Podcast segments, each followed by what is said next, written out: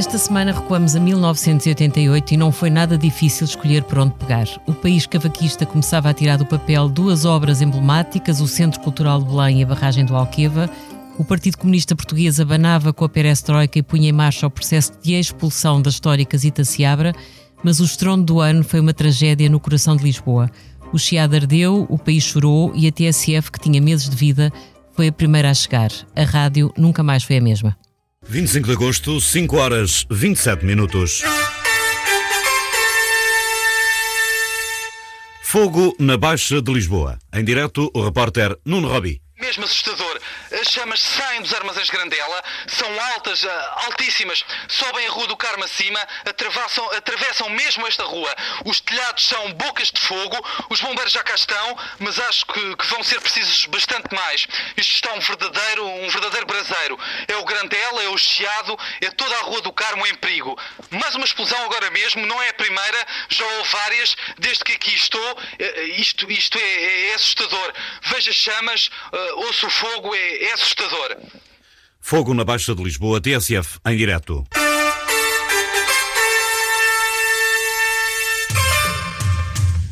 Cinco horas 27 minutos. 25 de agosto. O testemunho na TSF do início da tragédia. Em poucas horas vai arder o coração de Lisboa.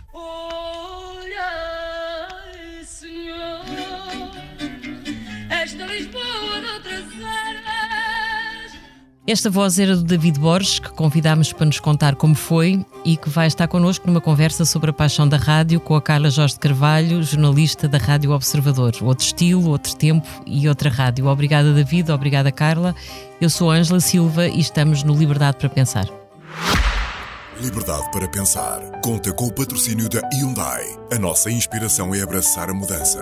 Porque o que move a Hyundai hoje é garantir um mundo melhor às gerações de amanhã. Este é só o início de uma viagem que já está a inspirar o mundo. Hyundai. Mudamos o futuro. David, que imagem é que guarda dessa madrugada que pôs a TSF na boca de cena? Acordei sobressaltado na Costa da Caparica, onde vivia, e como eh, acontecia já na TSF em situações de crise, todos nos mobilizámos para a rádio e, portanto, eu vinha aceleradamente para Lisboa para acompanhar no estúdio, acompanhar na redação, o desenvolvimento daquela tragédia, que foi a grande tragédia lisboeta, mas ao mesmo tempo foi o grande impulso da Para TSF, TSF. para sair da pequenez de uma rádio local muito pressionada pelos poderes para se transformar numa rádio que era ouvida, foi, passou a ser ouvida em toda a Lisboa, porque era o único sítio para onde se co- conseguia emitir, com altifalantes virados para a rua, em lojas de eletrodomésticos, porque a TSF estava a liderar claramente a reportagem dessa desgraça que aconteceu no Chiado. O Nuno Robi eh, era notívago, conta que tinha, tinha saído, chegou a casa tarde e, e é ele que, que começa a fazer a reportagem a partir de casa. Sim, foi ele que deu alerta, foi ele que ficou no local, até chegarem outros elementos de reforço, eh, em situação de reportagem difícil, porque não havia telemóveis na altura, portanto usávamos os telefones fixos mais próximos e não era fácil. As cabines telefónicas. Exatamente, e o, o fogo consumia muitos prédios, era preciso ir longe para conseguir eh, comunicar, mas foi uma jornada absolutamente devastadora, mas empolgante ao mesmo tempo, com o Francisco Sena Santos a dirigir boa parte do dia eh, na reportagem. E aconteceu aquilo que foi muito curioso na altura, e visto assim em retrospectiva. Foi enquanto a TSF narrava a destruição de Lisboa, ao mesmo tempo reconstruía Lisboa. Porque passavam pelo microfone da TSF arquitetos, gente antiga, eh, gente que estava ligada aos diferentes estabelecimentos, à pastelaria Ferrari, aos armazéns Grandela, e portanto as pessoas que se calhar não tinham nenhuma noção do que era o chiado, eh, sabendo que o chiado estava a arder e que estava a desaparecer, tinham ao mesmo tempo a ideia de que aquele era um chiado que não conheciam e que estava a ser contado na rádio no meio da tragédia das chamas. E começaram a ser obrigados a perspectivar o futuro, provavelmente. Sim, e depois tivemos outro grande momento ao, ao fim da tarde em já. Eu era o pivô da tarde da TSF, com uma espetacular reportagem do José Manuel Mestre e de outro companheiro, Miguel Monteiro, que foi o passeio pelas chamas. Isto é, o chiado estava consumido, já não havia chamas, havia um intenso cheiro a fumo. E ver havia os ainda- destroços. mas ao mesmo tempo a percorrerem o trajeto do fogo e a contarem o que estava antes nesse, nesses lugares. Portanto, passava aqui era a pastelaria Ferrari, ali eram os grandes armazéns de Grandela, e portanto, ao mesmo disseste que uh, apeteceu chorar É. uh, durante esse dia. Naquele eu lembro momento, de ir de carro, ouvir a vossa. Quer dizer, chorar pelo chiado, porque eu adorava o chiado, mas também chorar porque a vossa, a vossa edição era absolutamente empolgante. Quer dizer, era uma coisa muito, muito emotiva. Sim, era preciso conhecer bem o Chiado. Eu trabalhava, era o segundo emprego, porque na altura havia muito uh, o segundo emprego. Estamos a falar dos anos 80, portanto, em situação portuguesa muito difícil ainda. Eu trabalhava no jornal Record no Bairro Alto, mas o meu percurso era todo feito no Chiado ou pelos alfarrabistas uh, junto à Misericórdia ou hum, pelo a Palinta em Carvalho, onde eu ia alugar os meus vídeos, não é? aos armazéns Grandela, onde íamos encontrar coisas que não havia eh, noutros lados, porque Portugal era um país ainda muito pequeno. Muito pequenino e o chiado era um centro comercial. Um autêntico Era, centro, comercial, e é. muito limitado, muito humilde, porque Muito foi nas viagens ao estrangeiro que eu comecei a confrontar a realidade portuguesa muito pobrezinha Uhum. com a realidade de países que estavam já muito desenvolvidos. Carla, e tu eras uma jovem, onde é que tu estavas no, em 88? Em 88, eu, eh, nesse dia eu estava. hum, Estava há- quase três semanas de fazer 17 anos, tinha um emprego de verão, sim, o país era, era pequeno e nós tínhamos empregos de verão, eh, prestes a entrar no 12 ano, vivia em Cascais.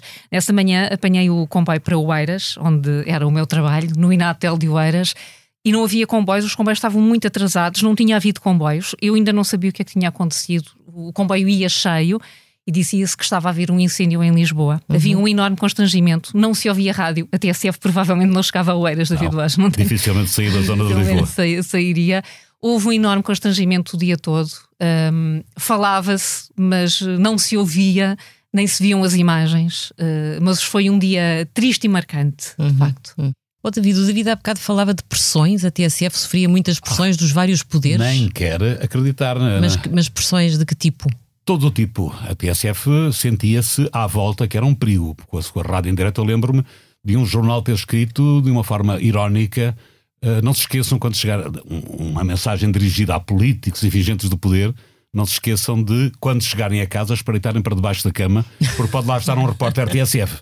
Portanto, a, a lógica era de uma TSF em direto, muito agressiva no acompanhamento das reportagens, portanto, nada conveniente para o establishment da altura, que era muito quieto, muito Foi um pacato. desassossego, de Foi um certa desassossego forma. absoluto, Sim. porque qualquer situação levava logo um repórter da TSF para a rua para fazer o acontecimento em direto, com os constrangimentos do direto que Uhum. resultavam apenas dos telefones eh, fixos. E, portanto, eh, para dar outro exemplo, a TSF procurava alargar um bocadinho a potência da rádio, porque sabíamos que havia interesse em ouvir a, TSF para além do uh, círculo muito reduzido de Lisboa. O Rangel mandava alargar um bocadinho a potência dos emissores e imediatamente Imediato. caía em cima a inspeção para reduzir de novo a potência, Uhum. ameaçar-nos com encerramento, multas e, portanto, as coisas não eram fáceis porque sentíamos essa animosidade Sim. que nos constrangia, que nos tentava reduzir ao Mas mínimo. também estimulava, seguramente. Ah, sem dúvida nenhuma. Ó Carla, e tu começaste também a trabalhar na rádio? Comecei também a trabalhar na rádio. hum, Numa já- rádio pirata. eh, Já não era pirata. A TSF era já não- pirata na altura Era. também. é. Não, não, na altura do incêndio do Chiado já não era, não é? Começou pirata. Sim, nessa começou já pirata. não. Eu não sei se já era legal nessa altura, se já, já tinha havido. Esse já tinha havido. Provavelmente não já sei, tinha eu- havido eu julgo que já era. das rádios. Já era. Eh, Eu, eu comecei a trabalhar já na legalização das rádios, numa pequena rádio eh, de Carcavelos, a Rádio Marginal, muito inspirada eh, por aquilo que as rádios pirata rasgaram, Uhum. e havia rádios em todo o lado, eh, Cascais, onde eu, onde eu vivia. Nasciam como cogumelos. é? Nasciam como cogumelos em qualquer vão de escada, não era? Eh, Mas muito inspirada pela TSF. Eu, eu já digo, eu sempre disse isto. Uma das minhas grandes frustrações profissionais foi nunca ter trabalhado na A TSF. TSF chegou a criar uma tanto. rede nacional de rádios locais, Exatamente, não é? exatamente, com aquela trilha inesquecível em que enumeravam todos os locais onde conseguiam emitir. Era, era uma conquista. Era uma creio- forma de ser nacional também. era uma forma de ser, eh, de ser nacional e de se criar muito este. Esta, esta proximidade. A rádio era efetivamente muito cinzenta. A, A rádio, TSF revolucionou, a, TSF rádio passou a ser outra coisa, não é? passou a ser Foi a a grande revolução da comunicação, não só da TSF, foi a TSF, depois foram os jornais com o Independente e a seguir foi a televisão com a SIC. E a Sim, foram foi uns anos nesse aspecto incríveis. Exaltantes, absolutamente é, exaltantes. Incríveis. Mesmo- Surgiu o público também, eu estive na Fundação Exatamente, do Público. público, é. do público. É, é. Foi a TSF público ao mesmo tempo, praticamente, julgo que a Fundação do Público foi. Independente é, é antes ainda do público. pois, é, e, e a- depois a a SIC. É, for- foram bons tempos, depois veio a TVI. Foram bons tempos, curiosamente, e eu entro na Faculdade de Comunicação Social, aquela fornada de licenciados em Comunicação Social, nomeadamente na Universidade Nova, na Faculdade de Ciências Sociais e Humanas, no ano em que o, em que o público é lançado. e em que nos contavam que o setor está em crise. O setor sempre esteve em crise, nos 30 e tal anos que eu tenho de profissão, sempre houve crise, mas com esse grande momento de grande exaltação, com qualquer estudante de comunicação social tinha o, o independente debaixo do braço, uhum. esperava, já dizia que o jornal preferido era o público, mesmo antes do público ter, uhum. uh, ter a primeira publicação, e depois esse rasgo que também foi a SIC. Uhum. Oh, David, uh, apareceram todos os jornalistas na redação, uh, foram imensos repórteres para o terreno. Eu lembro de ler uma notícia curiosa que dizia não que o Centro de Proteção Civil soube do incêndio pela TSF. Sim, não havia trabalho para todos porque a mobilização era total. Estávamos na, na fase mais exaltante da TSF, com jovens solteiros, porque depois os problemas dos projetos é quando as pessoas começam a casar, começam Sim. a ter outros compromissos para além do trabalho, não é? A querer Era uma redação muito jovem. Na altura, era uma redação jovem, com três ou quatro veteranos, o Francisco Sena Santos, eu, Carlos Andrade, o Rangel uhum. e mais alguns uh, especialistas, o António Pérez Metelo na economia. Uhum. Uh, e o resto eram jovens, jovens que não tinham não tinham nenhum compromisso de vida e, portanto, ou estavam na noite ou estavam na TSF o dia todo. E, portanto, Vocês perceberam que estavam a viver uma oportunidade única para darem um salto gigante? Não, estávamos sobretudo traumatizados pelo que estava a acontecer, porque o Chiado era o centro de Lisboa, agora já não. Sim. Agora até dá pena ir para o Chiado, porque o que se vê do Chiado são tuk-tuks, é. lojas de quinquilharias Sim. e já não há povo ali, há turistas a passar. Olha, a última vez que lá fui, que me deu um prazer imenso, foi durante a pandemia, que lembro que fui para lá sozinha, vazio, é? num dia em que o Chiado estava completamente vazio e foi maravilhoso fotografar aquilo, porque, porque é uma oportunidade única, só com uma pandemia, de resto aquilo é insuportável. Não é saudosismo, é. mas de facto era o centro de Lisboa, o centro Sim. de excelência, portanto em algum momento do dia nós passávamos por lá. Uhum. Todos nós, ou para fazer compras, ou para uh, ir aos alfarrabistas, ou para alugar uh, uh, cassetes na, na Valentim Carvalho. Uhum. E, portanto, o que nós estávamos a ver era a tragédia de sítios que era nossa, onde, onde nós passávamos boa parte da nossa vida, mas ao mesmo tempo sabíamos que estava a acontecer uma grande oportunidade para a TSF sair. Vocês ganharam um prémio Gazeta com uma reportagem sobre o incêndio do Chiado. Esses sons que ouvimos do início já era da reportagem, da reportagem. não era do direto, era okay. a reportagem feita e que ganhou o prémio Gazeta. Não, não foi o primeiro, depois ganhamos uma série de prémios, uhum, porque a TSF caracterizava por ser uma rádio de reportagem também. Sim. E é. em função disso foi acumulando prémios Gazeta pelo lado da reportagem. Uhum. Oh, Carla, e o que é que aconteceu à reportagem de rádio? A reportagem de rádio um, foi-se diluindo, os, eh, os, os géneros jornalísticos foram-se todos diluindo. Não é só um na pouco. rádio, aliás. Não a é. Reportagem, não a é. reportagem já teve melhores dias, muito melhores dias. Não. Mas tu trabalhas numa rádio onde praticamente a reportagem não existe. Onde uh, uh, há mais preferência pelo direto, seja ele a reportagem em direto, que é diferente da reportagem gravada, uh, seja o direto de conversa e, o, e, e, a, e a procura de de, de, dos protagonistas uh, ou mesmo das personagens secundárias, mas em conversa. Pode porquê ser conversa que não, Porquê que não investem na reportagem, na velha reportagem? É por problema de falta de meios ou é porque hum, contaram-me que já fizeram algumas experiências e que os resultados não são brilhantes? Ou seja, não há grande audiência para, para reportagem. Isso é verdade? Uh, o, que, o, o, o que existe no, no dia a dia é, é de facto temos o problema de todas as redações, não, uhum. não há meios. A reportagem uh, tem tudo aquilo é que cara. tem tudo aquilo que o modelo de negócio da comunicação social não gosta. É cara, exige meios, exige tempo uh, e a comunicação social e as audiências hoje em dia permitem pouco. O observador tem, no entanto, a Rádio Observador tem os podcasts narrativos que têm sido um enorme sucesso. Tivemos o Sargento na Célula 7 ainda Sim. há pouco tempo, uh, terminou há pouco o Piratinha no Ar, e isso tem tido um impacto enorme. Eu não, não tenho números lamento não, não os trouxe, podia ter, mas o impacto é enorme, eh, não só eh, aquele, aquele impacto que é mensurável pelo número de downloads e de escutas, mas por aquilo que nós sentimos a andar na rua. Nós tivemos que é uma, uma emissão, forma, apesar de tudo, de fazer reportagem, de é contar histórias de, de vida das pessoas. De uma forma Sim. que implica, e numa rádio pequena como a nossa, com poucos meios eh, como é a nossa, que implica retirar do dia a dia uh, três, quatro, cinco pessoas durante três meses é uma brutalidade, uhum. sabemos nisso, sabemos como é que isso, o que é que isso representa uhum. no funcionamento de uma redação. Isso tem funcionado muito bem e o que sei é que a intenção é continuar a fazer, a apostar nesses podcasts narrativos. Será eventualmente uma nova forma de fazer reportagem, mais imersiva. David, uh, há muitas saudades da reportagem? Sim, sobretudo das aventuras que rodearam as reportagens. Estou a lembrar-me da, da Cimeira. O David teve na, na, guerra do. Na libertação do Kuwait, sim, em fevereiro de 1991, salvo erro, com telefone satélite, para ver a grande diferença entre a rádio de então e a rádio de agora. a mobilidade. E não foi a reportagem na, na, na varanda do hotel, foi no. Foi não, no... foi mesmo no terreno e, e, pela primeira vez na história da comunicação uh, portuguesa, uh, eu vi, estava lá, a TSF ao lado da CNN, da BBC, da ABC. Com telefones satélites a emitir de uma rotunda uhum. da cidade do Kuwait. Um telefone satélite alugado à Marconi, pesando 200 quilos, veja-se aquilo era de chumbo, Sim. e era acompanhado uh, surpreendentemente, por um gerador de corrente a gasolina. Imagine-se o que é uh, viajar para o outro lado do mundo e regressar com um gerador de corrente de gasolina, Sim. com cheiro a gasolina. Uhum. Só ficou em Riad, na Arábia Saudita, no regresso já, mas aí já não era necessário. Uhum. Uh, as autoridades da Riad uh, apreenderam o, o, gerador. Portanto, para se ver. Foi a grande reportagem da sua vida. Foi a grande reportagem da minha vida, mas já antes tinha havido o aproveitamento dessa situação nascente, que era o dos telemóveis.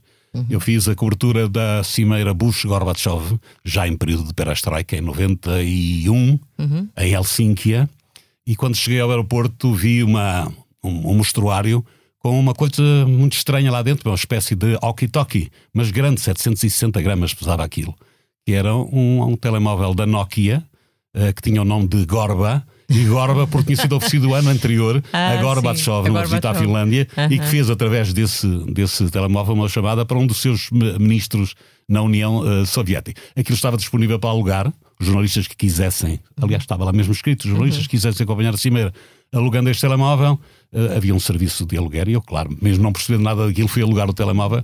Isso deu-me uma mobilidade extraordinária porque me permitiu pela primeira vez na vida não estar limitado ao telefone fixo. Sim. Aquilo tinha uma, uma duração muito limitada em termos de autonomia de, de bateria, mas permitiu-me ir ver a chegada de Bush ao aeroporto, ao Air Force One, e, e mexer-me por todo lado, e de tal forma que na TSF não havia vazão para as reportagens que eu ia mandando, porque estava tão deslumbrado com o telemóvel e com a forma uma como liberdade, uma liberdade de, de trabalho lado, incrível, sim. Uh, fui produzindo uh -huh. peças uh -huh. quase até à exaustão. E como é que explica que hoje a reportagem esteja tão desaparecida? É só a falta de meios? É uma desculpa que, que, que, que explica tudo ou, ou não é só isso?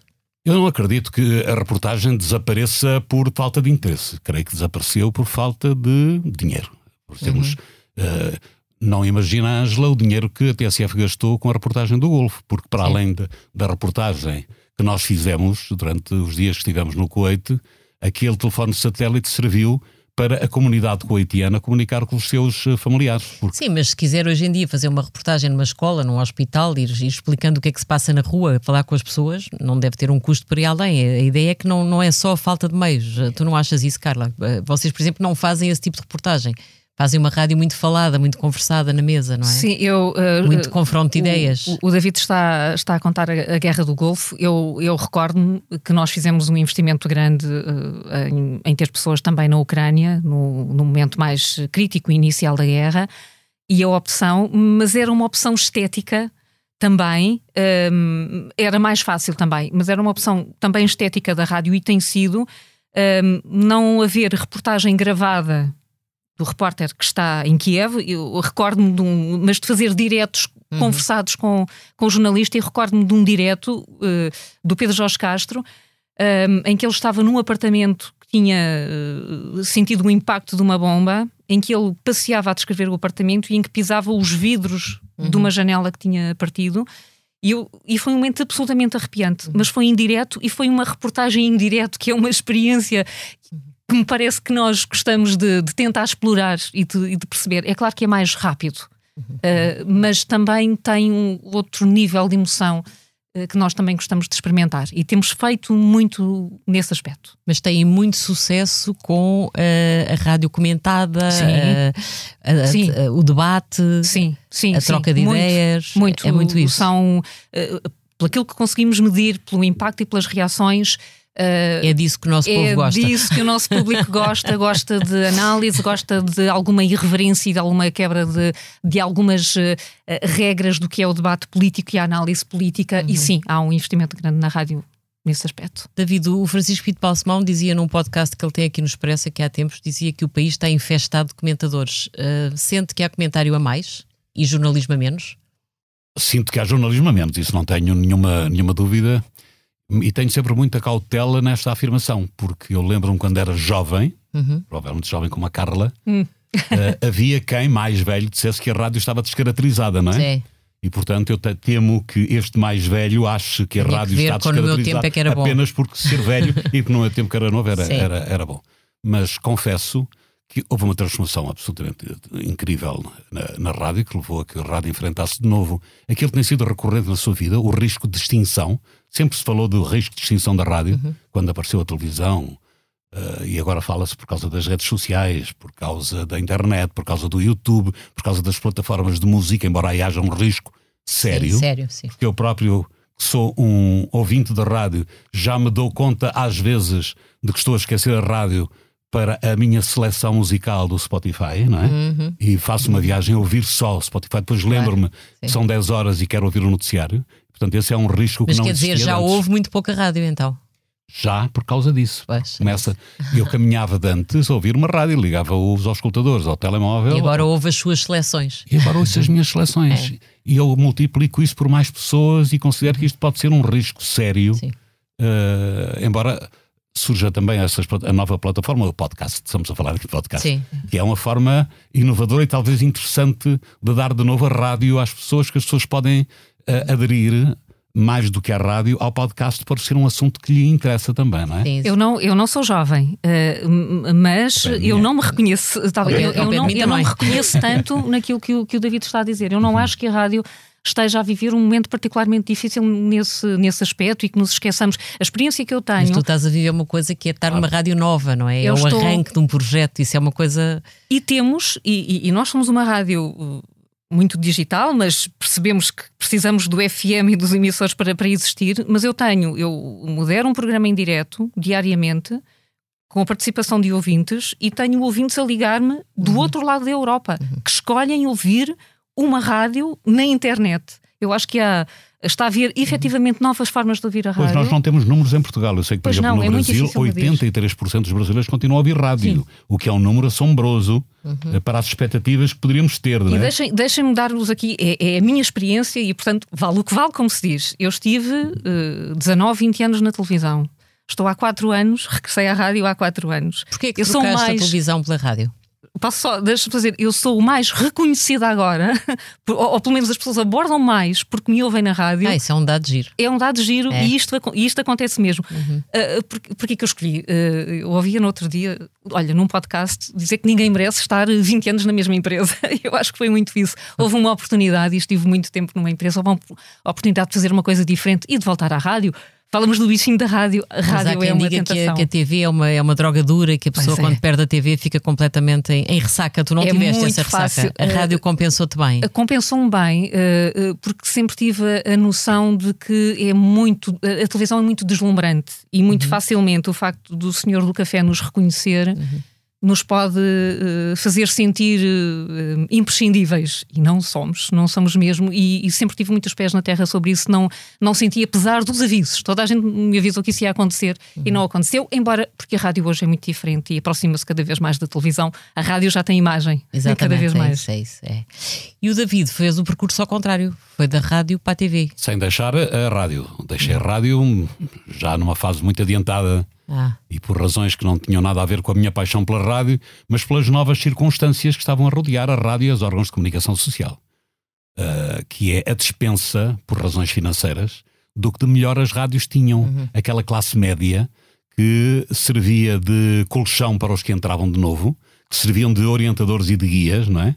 Que serviam ao mesmo tempo de inter- interlocutores com as administrações, porque era se calhar a classe mais eh, sabedora e mais experiente e mais tranquila. Sim. E em nome da redução de custos, eh, essa classe média passou a ser desmobilizada naqueles eh, famigerados processos de eh, dois anos de desemprego, fundo de desemprego, reforma, não é?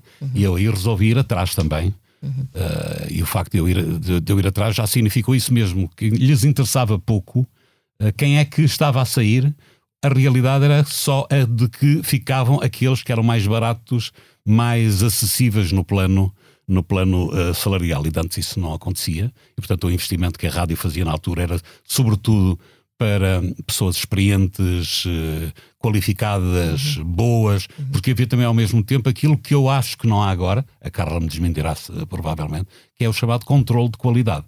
A TSF tinha um controle de qualidade absolutamente brutal. Isto é, nós eh, trabalhávamos todos os dias sabendo que alguém nos estava a ouvir.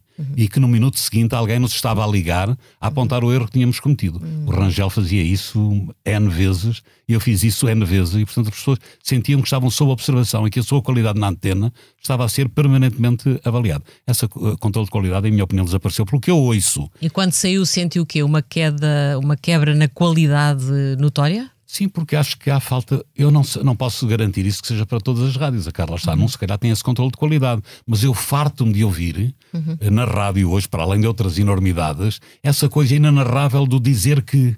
E a, e a terminar, dizer que. O que é que isso quer dizer? o dizer que as moletas que se usam a, a torta e direito, o então, o então, a fila na ponta então está uh, muito grande. De, Deixa-me só introduzir, uh, já saiu lá da mesa da rádio Observador, mas havia uma latinha Sim. Com a palavra então, cada pessoa que dizia um então em antena punha uma moedinha uh -huh. dentro da latinha. Isso leva-me a desligar imediatamente o rádio. Sim, é uma desilusão tão grande. Uhum. É como se houvesse ali, é como se fosse comprar uma maçã, abrir-se a maçã, a maçã estava podre e deita-se uhum. a maçã fora. Uhum. Não consigo suportar essas situações. Isso leva-me logo a pensar, a repetição do erro leva-me a pensar que não há controle de qualidade, ninguém ouve ninguém, uhum. ninguém intervém para ensinar alguém. E portanto isso é terrível para a rádio. E a televisão, como é que está hoje? Não está melhor. não está melhor, é a minha, a minha opinião. Uhum. Eu, eu, voltava ainda à reportagem.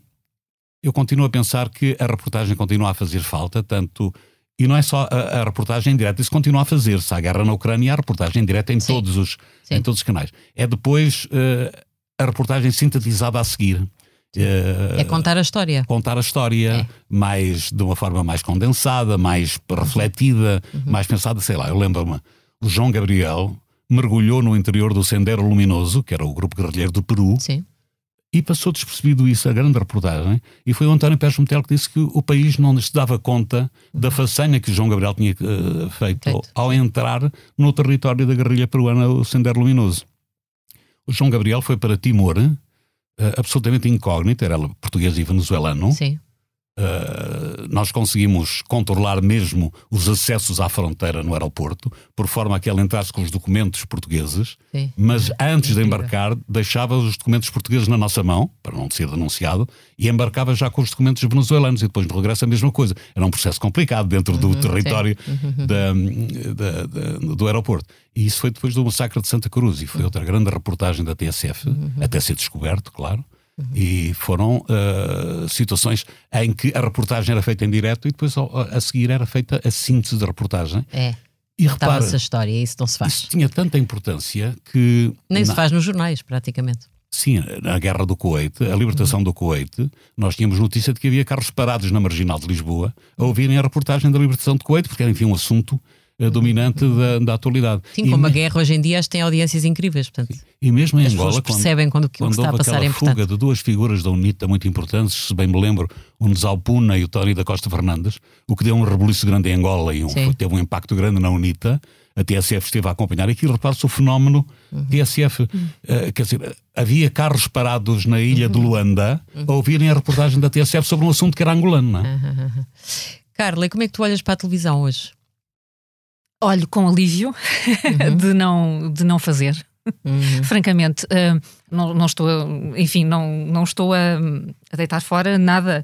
A televisão é, é útil. Uh, os meus filhos, vamos falar do, dos meus filhos uh, adolescentes, eles ouviram alguma rádio, mas não veem televisão. Não veem televisão. Não veem nada. Mas ouvem podcasts, provavelmente. Ou, uh, ainda, ainda, ainda, são não, novos, ainda são novos para isso, mas vão ouvir, ouvem, porque sim. ouvem muito Spotify, uh, escolhem o que ouvem, uh, escolhem o que uhum. veem e o que ouvem. E a televisão lá em casa, como é que eu olho? Uh, olho pouco, porque por opção só temos mesmo uma televisão e ela está muito mais no serviço de streaming, a menos que haja algum acontecimento em direto e que uhum. eu veja. Porque a televisão hoje em dia, e falando de televisão de informação, está também muito centrada no estúdio, a reportagem também acabou. No comentário. Pouco, no comentário, no Sim. estúdio um, e no embrulho e na forma, uhum. e menos no conteúdo. Enfim, é o, é o que é. É o que é. Muito bem, vou agora falar um pouco do Expresso de 88 a 27 de agosto, dois dias depois do Chiado arder, a manchete do jornal era alarmista. Judiciária estranha atraso no alarme. Ao longo de oito páginas, o jornal ia titulando o rescaldo. Armazéns sem vistoria nem sistema de alarme, perfumes e lingerie deitam fogo a Lisboa, Fogo derreteu 45 milhões, PJ sem suspeitos, à espera da derrocada, o fim de uma época e reconstrução à procura de consenso. Numa entrevista ao Expresso, Nuna Becassis, que era presidente da Câmara de Lisboa, soltava uma frase pragmática com imensa graça. Se não houvesse risco, não havia bombeiros. A Becassis não perdeu tempo com concurso, se entregou a reconstrução do Chiado a Cisa Vieira e o arquiteto que em 88 dizia ao nosso jornal ninguém tem ilusões, o Chiado não vai voltar a ser o que era, diz-nos hoje, 35 anos depois, que ter mudado a arquitetura do Chiado teria sido como perder um botão do casaco sentido introduzir uma a intervenção ser à base de uma nova arquitetura, porque aquilo era cair um botão da nossa roupa e, e branco e pôr-se um vermelho, não. Não temeu que as pessoas uh, olhassem para a reconstrução do Chiado e pensassem, olha, afinal ficou igual? não, mas é que não ficou. E quem, quem vive, quem tem a experiência do Chiado, sabe que não foi uhum. igual. O que também não ficou igual, em 1988, foi a política portuguesa com o Partido Comunista Português em convulsão. Os ventos da perestroika atearam um movimento de críticos no PCP, dirigentes históricos exigiam renovação alinhada com a Europa de Leste, mas o comunismo à portuguesa resistiu, a linha dura vingou e em 88 a histórica Zita Seabra era expulsa do Comitê Central, dois anos depois acabaria expulsa do partido. Hoje, com o Chega sentado na Assembleia da República e com novas direitas radicais à mesa do poder pela Europa fora, Zita Seabra diz que entre dois males vem o diabo e escolha, mas aponta o dedo aos que branqueiam quem apoia Moscovo. E a questão é comparar duas coisas terríveis, é sempre difícil, não é? Para mim, todas as ditaduras de direita ou de esquerda são péssimas, com uma desvantagem para as ditaduras comunistas é que em Portugal ainda lavam mais branco e são branqueadas. Uh, agora, o que não se pode é dizer, não, aqueles talvez sejam menos maus. Não são. Uh, as ditaduras comunistas têm um lado perigosíssimo, que é o branqueamento das suas próprias vítimas. Não há vítimas com o comunismo. Não, parece que não há passado que, em que a humanidade não, não tenha já contabilizado centenas de milhões de mortos, mais de 100 milhões de mortos das ditaduras comunistas. E chega, e eu sei bem do que falo. Carla, o que é que te assusta mais, se é que te assusta?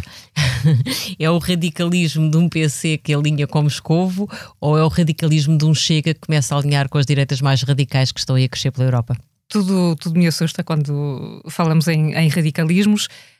Podemos ligar um pouco com, com, com o jornalismo. Uh, a memória é importante, a história ajuda-nos a perceber os riscos de uma e de outra uh, e também nos ajuda a perceber que estamos agora num ciclo que se calhar nos deve preocupar mais um, o radicalismo da direita, mas porque é o que está a crescer. Porque é o que está a crescer nesta altura. Alastrar visível. Olha, parece o fogo do chiado. Olhas, olhas para vários países europeus e aquilo vai por ali fora, que é uma coisa é, impressionante. E isso é. Há aí um vento muito assustador. David, e, e, e, pela sua parte, o que é que o assusta mais? Bom, grande alívio pela descida do Vox em Espanha. Uhum. Digamos que aligera um bocadinho o ambiente abrasador da extrema-direita a subir por toda a Europa. Uh, tenho esperança que em Portugal isso aconteça também, que isto uhum. seja um epifenómeno e que rapi rapidamente uh, desapareça. Portanto, da direita radical eu estou completamente afastado e não me revejo em nada e espero que rapidamente esmoreça e caia definitivamente desaparecendo. Mas percebe que há razões que levam a estes, ao crescimento destes partidos, e, e destes fenómenos, os, não é? E todos os dias estão a ser dadas mais razões para Sim. esse crescimento. Sim. Eh, todos nós vemos na nossa própria vida, junto das pessoas com quem convivemos, não é? Uhum. Uh, é muito fácil encher a, direita, a extrema-direita em Portugal pelas circunstâncias que, em que vivemos. E, portanto, estamos pelas a dar... circunstâncias e provavelmente pelo desgaste daquilo que são os partidos do mainstream uh, político, partidário, não é? Sim, mas também pela falta de envolvimento das próprias pessoas. Eu, eu penso que as pessoas não podem ser perdoadas hum. por uh, escolherem uma via mais fácil que é de protestar contra alguma coisa alinhando com a extrema-direita. Porque têm cabeça para pensar, descobrir as razões porque há uma determinada crise ou uma determinada percepção de, de situação de, de injustiça e serem capazes de se mobilizar para ajudar a resolver o problema sem alinharem imediatamente nas fileiras da direita. Relativamente ao PC, eu sinto uma uh, enorme nostalgia pelo PCP porque em algum momento da nossa vida nós fomos comunistas, uhum. pela utopia comunista. Uhum. Eu lembro que em Angola, ainda menino e moço, uh, lia panfletos do Partido Comunista através de uma pessoa que se tornou depois dirigente do PCP em Portugal e que vivia em Angola e que estudava em, em Lisboa. E, portanto, quando cheguei a Portugal também tinha, digamos, lives dessa utopia comunista. Mas depois também houve a utopia de acreditar que o PC eh, conseguia avançar para a renovação, conseguia mudar e conseguia abrir e modernizar-se. Isso foi a segunda utopia. Sim, eu nunca acreditei nessa possibilidade. Mas admito que o PCP teve um papel importante na democracia portuguesa e por isso é que eu não sou capaz de perdoar que nesta questão da guerra da Ucrânia haja este branqueamento da Rússia. Eu admito que as pessoas tenham um sentido crítico relativamente à NATO, aos Estados Unidos. À, à Rússia, à, à Bielorrússia, mas há aqui uma coisa que é absolutamente central e que devia ser consensual. A Rússia agrediu a Ucrânia. A Ucrânia, e não final. é Ninguém pode perceber que a Rússia se indigne porque um drone ucraniano chegou a Moscovo, chamando a isso terrorismo internacional, e não se diga que há um terrorismo internacional na forma como se bombardeia Odessa, por exemplo. Não é? Sim, claro. Carla, o o David falava desta de uma opinião pública muito amorfa, em que as pessoas, no fundo, aderem aos radicalismos, mas por si não conseguem contestar nada, nem, nem avançar para tentar mudar o que Nem quer que votar seja. sequer às vezes, não é? Muitas vezes nem votar. O que é que a comunicação social pode fazer por isto?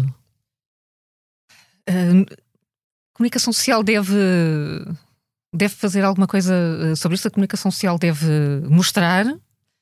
Não pode educar as massas. Não? é? não pode educar as massas. É essa, Sim, mas, essa a mas minha, estás a ver, se hoje é cada minha vez mais a comunicação social também são centros de debate, de troca de E ideias. de indignação, uh, dando às vezes muita, muita voz. E de comentário. E de comentário, O comentário tem que ser provavelmente eh, aproveitado para espicaçar a opinião pública, não é? E é, esta, é sempre esta, esta velha questão se a comunicação social é o contrapoder ou é o quarto poder. E eh, acabamos sempre muito, muito perdidos nestas definições e sobre aquilo que devemos efetivamente fazer. Eu acho que, enfim, Talvez hoje seja men menos contrapoder, não? eu, eu, eu creio, enfim, grande debate. Eu creio que, que a Rádio Observador, o Observador, enfim, tenta ser eh, contrapoder. Vamos perceber os próximos ciclos políticos para, para ter, ter eh, mais, mais convicções sobre essa Sim, tu matéria. estás num projeto que é muito alinhado do ponto de vista político. Do ponto de vista da opinião, o- o- Isso sim, condiciona, sentes que isso te condiciona todo. muito? De todo, de todo. E, e- e sei que há, ah, e é, é uma questão muito, muito debatida, porque a opinião e muitos, e não são cronistas, são pessoas que escrevem crónicas que o Observador publica e que isso muitas vezes pode, ahm, de alguma forma, afetar a imagem do jornalismo. Nunca me senti condicionada de todo, tenho a total liberdade eh, nos noticiários e nas opções editoriais que tomo. David, fazem falta projetos jornalísticos mais alinhados do ponto de vista político? Nós falámos há bocado do Independente, era claramente um projeto alinhado. Isso tem contras, mas provavelmente também tem o efeito exatamente de espicaçar alguma opinião pública. Eu sou de um tempo em que havia muitos jornais em, em, em Lisboa, em Portugal, Hum. e havia jornais marcadamente políticos. Tínhamos Sim. a noção de que havia jornais muito próximos do PS, jornais muito próximos do CDS ou Uhum. Sim. do PSD, portanto eu não tenho nada contra isso. Não tenho nada contra um, jorna- um jornalismo, não diria, contra empresas de comunicação politicamente alinhadas, desde que se mantenha dentro das redações a liberdade criativa total dos seus trabalhadores. Aí é que eu já não aceito que haja entrada agora que tenha a opinião de direita ou opinião de esquerda. Isso não tenho nada contra e acho que isso ajuda até a clarificar as águas.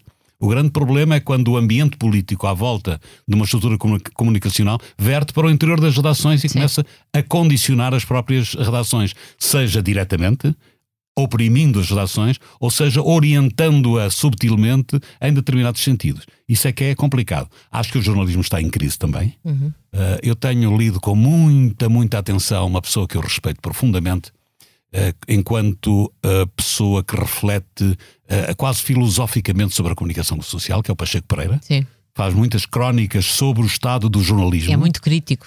E é muito, Muito muito, muito perigoso o, que, o caminho que ele nos aponta. Sim. E é sobretudo muito.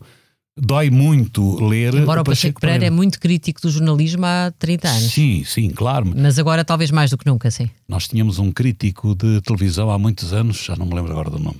Uhum. E gostava tanto de lembrar esse nome. Escrevia no Diário de Lisboa, talvez, talvez te lembres, não é? Hum. Eh, vou tentar lembrar.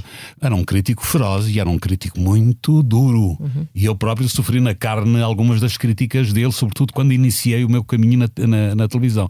Mas é dessa crítica que nós precisamos. Mas isso hoje praticamente não existe, é engraçado. Tirando o Pacheco Pereira, aliás, tu não tens muito isso. Antigamente havia colunas mesmo, não é? E de não há crítica, crítica e de de avaliação. e não há Crítica de crítica de televisão, crítica da rádio e tudo, não é? É, é. E mesmo eh, é muito complicado fazer essa gestão, porque eu lembro que na própria TSF tentámos e conseguimos construir um controle de qualidade através do jornalista, um grande jornalista, António Jorge Branco, que fazia escuta sistemática da TSF e depois produzia relatórios. Uhum. Esses relatórios eram ótimos porque nos ajudava a crescer, mas ao mesmo tempo eram péssimos porque apontando muitas vezes para algumas pessoas, essas pessoas começaram a sentir-se tocadas e a revoltar-se contra aquilo, uhum. e depois cometeu-se o erro fatal, que foi o António Jorge Branco querer dar a lição em direto, ser ele próprio a entrar na, na redação, e aí, claro, cometeu os mesmos pecados que os jornalistas todas, todos cometiam. Hoje uh, temos os provedores do leitor nos jornais, mas é, é, diferente, é uma coisa muito de reação a queixas, de sim, análise muito específica. Provavelmente com algumas cautelas uh, para uhum. não ferir uh, suscetibilidades, mas o que nós precisávamos era de uma classe jornalística mais afirmativa, uhum. de um sindicato e de um, uma estrutura de, de ética e de ontologia mais ativa. Uhum. se calhar um sindicato de, de jornalistas fosse capaz não apenas de defender os jornalistas, mas ser capaz de criticar o próprio jornalismo Sim. através da sua própria visão crítica Sim. do ponto de, de, situação dos jornalistas, porque estamos numa fase, em minha opinião, complicada, mas é como eu disse.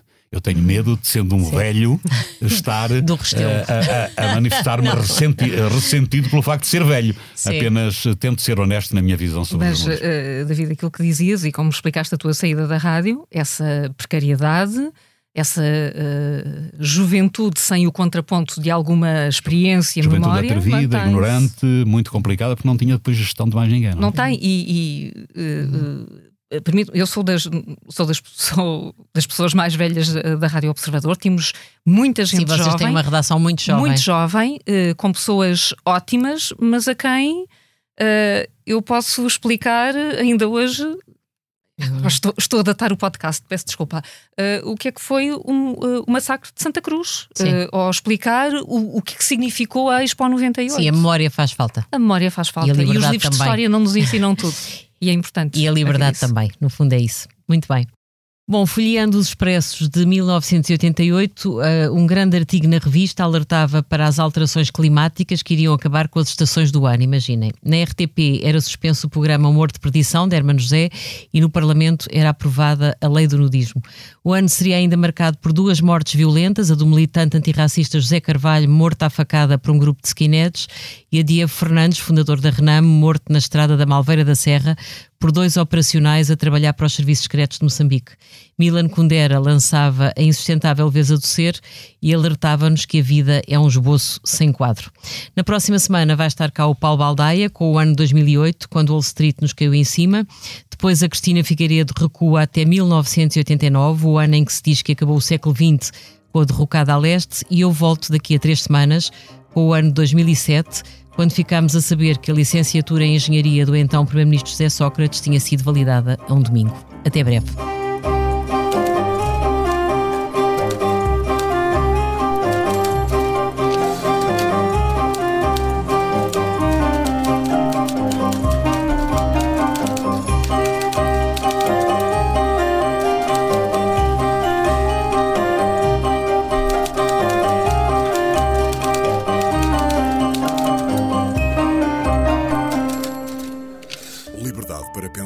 Conta com o patrocínio da Hyundai. A nossa inspiração é abraçar a mudança. Porque o que move a Hyundai hoje é garantir um mundo melhor às gerações de amanhã. Este é só o início de uma viagem que já está a inspirar o mundo. Hyundai. Mudamos o futuro.